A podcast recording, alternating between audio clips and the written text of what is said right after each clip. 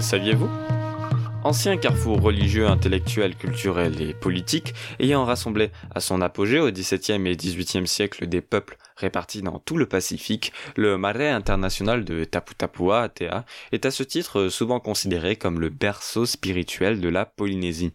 Situé sur l'île de Raiatea, au milieu du triangle polynésien formé par la Nouvelle-Zélande, Hawaï et l'île de Pâques, le marais sacré de Taputapua Atea, tout d'abord dédié au dieu bâtisseur Ta'aroa, puis à son fils, le puissant Oro, a été le centre d'un vaste réseau politico-religieux qui a rayonné et s'est étendu sur toute la Polynésie orientale, symbolisant aussi le développement et tout le savoir-faire maritime des Polynésiens qui, malgré les distances considérables les séparant les uns des autres,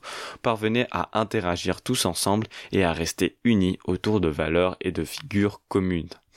En effet, un peu partout dans le Pacifique, on retrouve des clones du marais de Taputapua Atea, formés à partir d'une pierre de ce dernier, qui était transportée jusqu'à l'endroit où était fondé le nouveau marais, en signe donc d'appartenance à la communauté et à l'alliance regroupée autour de ce complexe. On retrouve par exemple des marais secondaires de Taputapua Atea jusqu'en Nouvelle-Zélande et à Hawaï, rendant ces sites secondaires distants de l'original d'environ 4000 km.